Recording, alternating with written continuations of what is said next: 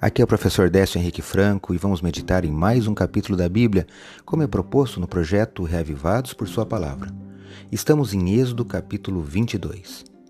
Em continuação ao capítulo anterior, que apresentou diversas leis dadas a Israel para a situação social em que eles viviam, agora no capítulo 22 são apresentados dois grupos de leis.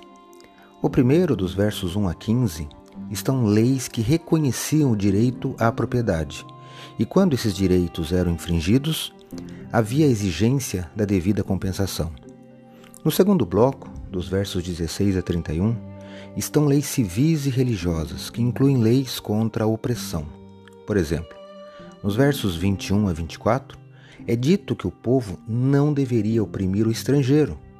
Afinal, eles foram estrangeiros no Egito. Deus tinha compaixão pela viúva, pelo órfão e também pelos pobres, e esta parte eu destaco hoje. Acompanhe minha leitura dos versículos 25 a 27 do capítulo 22 de Êxodo. Eu leio na Bíblia na versão Nova Almeida atualizada. Está assim: Se você emprestar dinheiro a alguém do meu povo, ao pobre que está com você, não trate com ele como um credor que impõe juros. Se você pegar o manto do seu próximo como penhor, devolva-o antes do pôr do sol, porque é com ele que se cobre, é a roupa do seu corpo. Em que ele se deitaria? Quando ele clamar a mim, eu o ouvirei, porque sou misericordioso. Êxodo capítulo 22, verso 25 a 27. Quando o pobre tivesse de obter um empréstimo, não deveria ser cobrado juros, Aqui não é tratada a ideia de juros nos empréstimos comerciais, pois essa prática foi uma evolução muito posterior.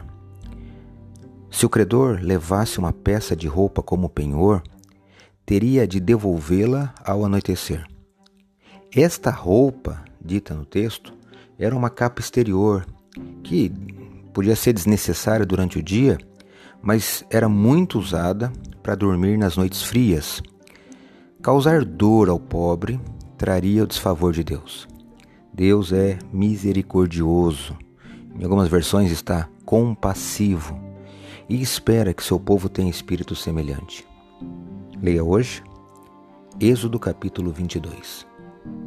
Este foi mais um episódio diário do podcast Revivados por Sua Palavra, apresentado por mim, Décio Henrique Franco.